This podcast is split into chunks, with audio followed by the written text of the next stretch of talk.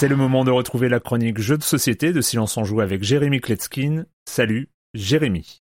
Salut Erwan, depuis quelque temps je m'intéresse au travail d'un groupement professionnel de créateurs de jeux, euh, l'Atelier, qui sont basés à Poitiers. D'ailleurs je pensais qu'ils travaillaient exclusivement avec Libellude, un éditeur basé à Poitiers lui aussi. Ils avaient développé ensemble One Key et aussi euh, Obscurio qu'on avait chroniqué ici. Mais en fait non, ils travaillent aussi avec euh, d'autres éditeurs dont l'américain Renegade avec lesquels ils ont sorti le jeu dont on va parler aujourd'hui. Son nom Atheneum Mystic Library, A-T-H-E-N-E-U-M. Et si on parlait récemment de la catégorie des oiseaux perchés sur les fils électriques, là il s'agit de celle des écoles de magie. Oui oui c'est un thème vraiment à la mode, on a parlé ici de Via Magica, Dungeon Academy. Euh. D'ailleurs, l'action d'Obscurio se déroulait dans une grande bibliothèque dans un monde à la Harry Potter. Et ben là aussi, on est dans une grande bibliothèque d'une école de magie. Par contre, cette fois-ci, le jeu est beaucoup plus gamer, il est structuré, et vous allez voir, son thème lui va comme un gant. Alors comme d'hab, je vais vous donner un bref aperçu de la mécanique du jeu. Chaque joueur joue le rôle d'un étudiant magicien, ils n'ont qu'une seule journée pour apprendre leurs examens. Ils devront donc consulter un max de bouquins et les ranger ensuite de manière ordonnée sur les étagères. On reçoit des plateaux individuels sur lesquels sont illustrés des étagères. Il y a deux étagères de 4, une étagère de 5, une étagère de 3 par 3 et une étagère de 5 par 2 qui peut donc accueillir 10 livres. On pourra plus tard dans le jeu débloquer une extension euh, en forme de coude pour y poser 6 livres supplémentaires. Au début du tour, on fait du drafting, on reçoit des cartes, on en choisit une et on passe le reste de sa main à son voisin. Il y a 5 couleurs de livres qui sont associées à des thèmes et donc dans la partie basse de chacune de ces cartes, il y a euh, deux livres qui sont présentés ou euh, un livre et un bonus ou même parfois deux bonus. La partie haute est divisée elle en deux et elle représente un livre ou un bonus de, de chaque côté. C'est ce qu'on fera respectivement gagner à notre voisin de droite et de gauche en posant cette carte. Et donc si on hésite entre plusieurs cartes, on regardera ce qui se passe chez nos voisins pour faire en sorte de pas leur donner ce qu'ils attendent. Au centre de la table, il y a ce qu'on appelle une rivière de quatre cartes. C'est-à-dire qu'à chaque tour, on en dévoile une nouvelle, mais la plus ancienne sort, il y en aura toujours quatre. Ces cartes, ce sont des missions éphémères qui attribueront des points à ceux qui arriveront à les remplir avant qu'elles disparaissent. Ces missions représentent des arrangements de livres et éventuellement une étagère associée. Par exemple, sur cette carte, si vous avez un livre noir, un livre vert, un livre noir et un livre blanc alignés dans cet ordre sur l'étagère d'en bas à gauche, alors il vous suffira de poser une baguette sur cette carte pour obtenir 4 points. Il y a aussi des missions qui vous demandent de poser vos livres sur deux ou même trois étages et elles rapportent évidemment beaucoup plus de points. Les bonus vous permettent d'obtenir plus de baguettes. En remplissant une étagère, on va y chasser l'araignée qui va vous donner aussi un bonus au choix. Enfin bon, voilà, il y a plein d'autres subtilités. On regrettera quand même le manque de cohérence de certaines illustrations et puis les couleurs qui peuvent dérouter euh, les daltoniens, comme moi par exemple. Le jeu reste excellent, j'ai pris beaucoup de plaisir à y jouer. L'auteur c'est donc l'atelier, l'éditeur Renegade Game Studios, de 2 à 5 joueurs pour des parties d'environ 45 minutes. Pour l'instant uniquement disponible en import, même s'il n'y a pas du tout besoin de texte sur le matériel. Enfin, si euh, chaque livre a un nom euh, différent, loufoque, euh, ce qui est très rigolo, mais bon, c'est pas du tout important pour jouer au jeu lui-même. Et je viens de me rendre compte qu'il s'agit de ma chronique la plus longue de l'histoire de mes chroniques à Silence on joue. Je vais donc la conclure avant que ce soit Erwan qui le fasse lui-même.